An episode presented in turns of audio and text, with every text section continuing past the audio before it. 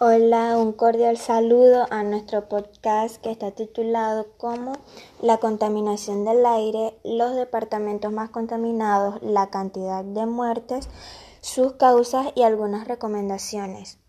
Yo soy la alumna Agdimar Elizabeth Olivero Pérez del tercero B del Colegio José Carlos Mariátegui. A continuación hablaremos sobre la contaminación del aire, los departamentos más contaminados del Perú, la cantidad de muertes, sus causas y por último daré algunas recomendaciones para evitar la contaminación.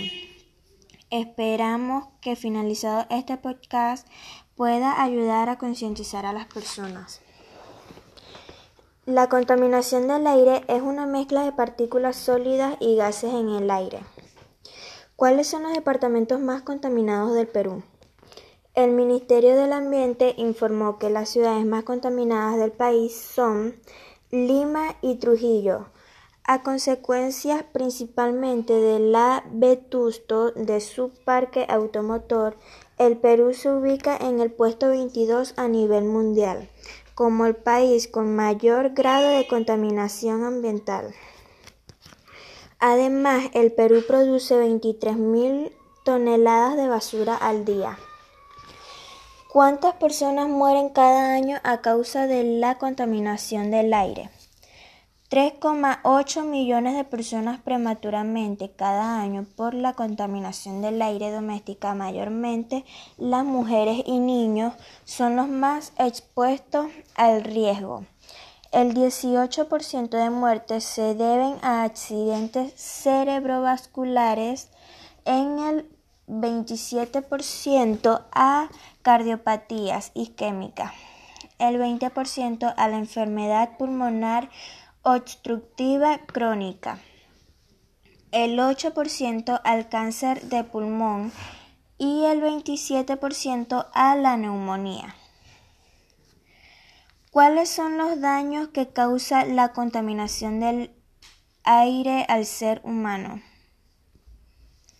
La contaminación del aire afecta principalmente a los pulmones, hace que las personas envejezcan rápidamente e incluso a la pérdida de la capacidad pulmonar, menor función pulmonar y llega a desarrollar enfermedades como asma, bronquitis, enfisema y posiblemente cáncer.